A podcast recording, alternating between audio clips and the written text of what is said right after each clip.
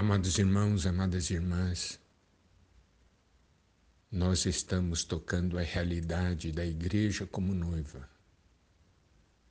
Cada um de nós como uma virgem.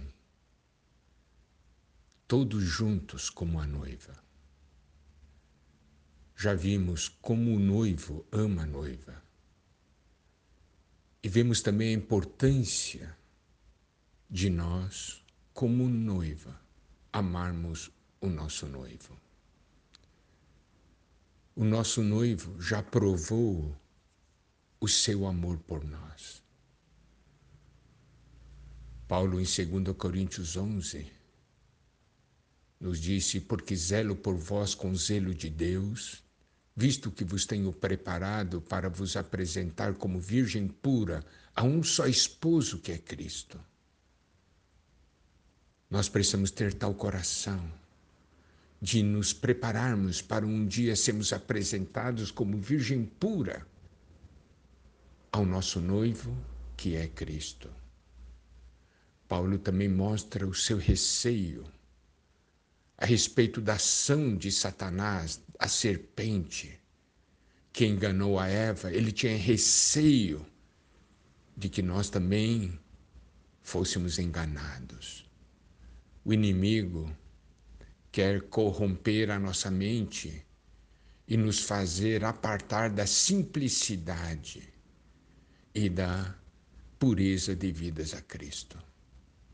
Nós já vimos que essa simplicidade é uma questão de singeleza, é uma questão de dois olhos. Focar em uma só coisa, de acordo com Mateus 6, versículo 22, são os olhos a lâmpada do corpo. Se os teus olhos forem bons, forem simples, forem singelos, isso quer dizer o quê? Que se os seus olhos focarem uma mesma coisa, todo o teu corpo será luminoso. Nós vimos que ali em Cântico dos Cânticos, 1,15 diz: o esposo está falando para a esposa, o noivo falando para a noiva: Eis que és formosa, ó querida minha, eis que és formosa, os teus olhos são como os das pombas.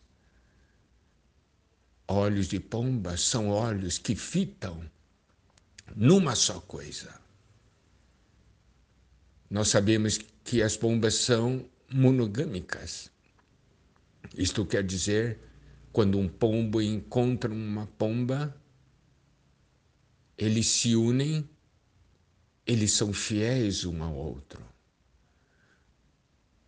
Eles têm um só companheiro ou companheira por toda a sua vida. O Senhor então nos compara como pombas nós necessitamos dessa fidelidade para com o Senhor. Nós temos dois olhos, mas nossos olhos estão fitos somente no Senhor. O que nós não podemos ser é como um camaleão que tem dois olhos, mas cada olho olha por uma direção diferente. E o camaleão também toda hora está mudando de cor. Isso quer dizer, onde ele chega, ele acaba sendo igual. Mas nós somos santos. Nós somos separados para o Senhor. Nós temos uma identidade.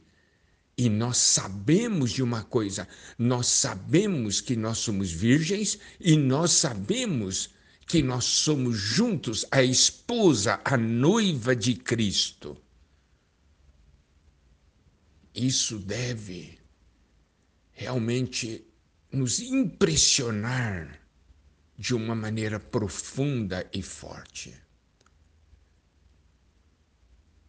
A história entre noivo e noiva é uma história de amor.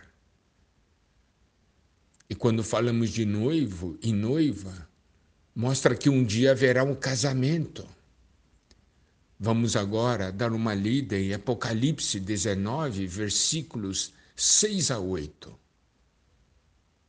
Então ouvi uma como voz de numerosa multidão,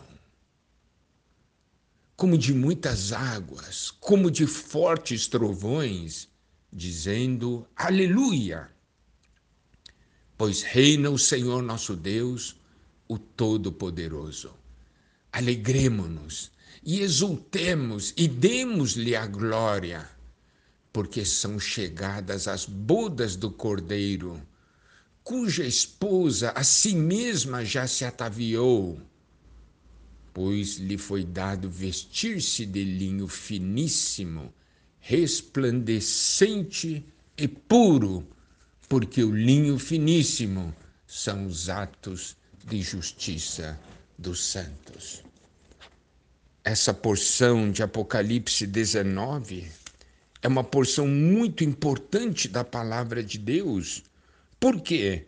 Porque nessa porção nós vemos a noiva ataviada, preparada para o seu noivo. Isto é algo que Deus quer.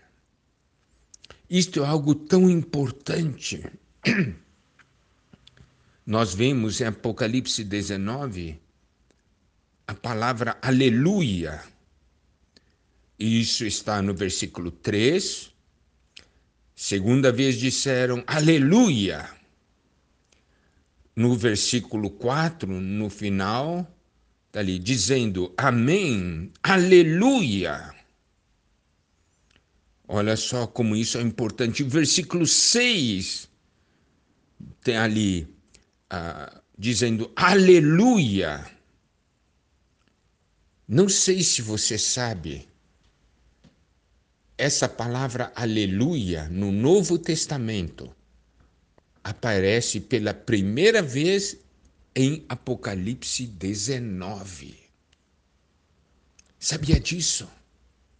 Então aqui nos mostra uma explosão de alegria, de louvor, porque a noiva se manifestou que possamos ver a importância de nós como noiva. Que o Senhor nos ilumine.